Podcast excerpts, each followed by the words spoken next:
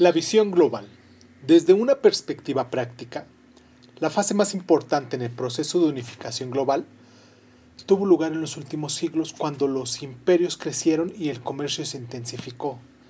Entre las gentes de Afroasia, América, Australia y Oceanía se establecieron lazos cada vez más estrechos.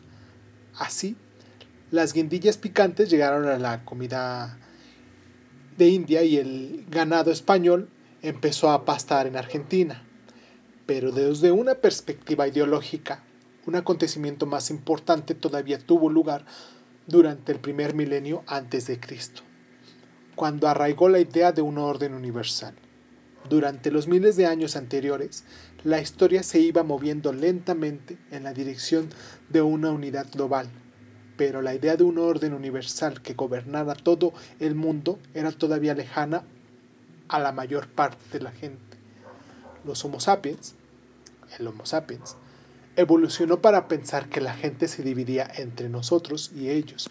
Nosotros era un grupo situado en nuestro entorno inmediato, quienquiera que uno fuera, y ellos eran todos los demás. En realidad, ningún animal social se mueve nunca por los intereses de toda la especie a la que pertenece. A ningún chimpancé le preocupan los intereses de la especie del chimpancé.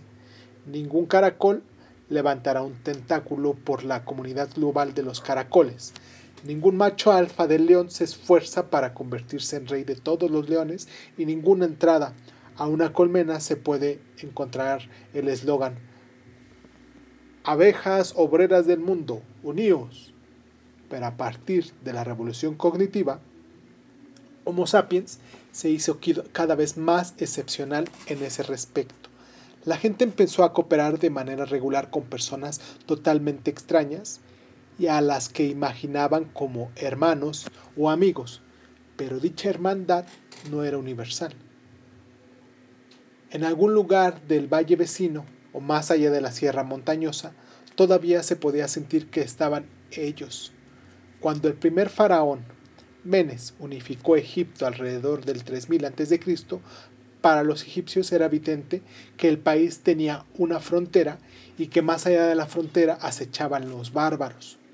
Los bárbaros eran extranjeros, amenazadores e interesantes únicamente en la medida que tuvieran tierras o recursos naturales que los egipcios quisieran.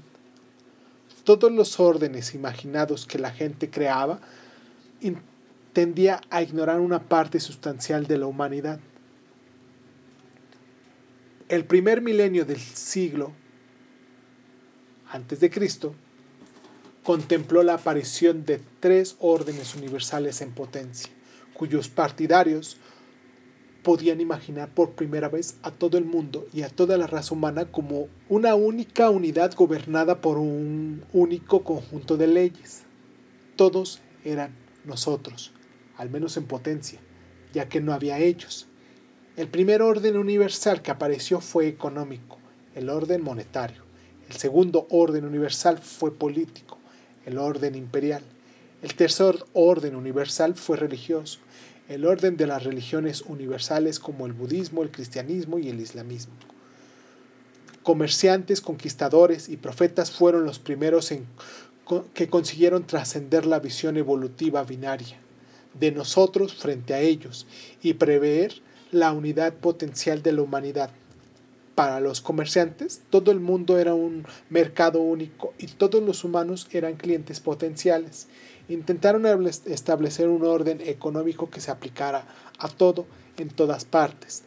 Para los conquistadores, el mundo entero era un imperio único y todos los humanos eran súbditos en potencia.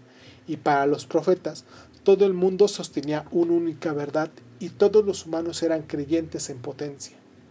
También ellos intentaron establecer un orden que fuera aplicable para todas partes. Durante los últimos tres milenios, la gente hizo intentos cada vez más ambiciosos para que esta visión global llegara a cumplirse.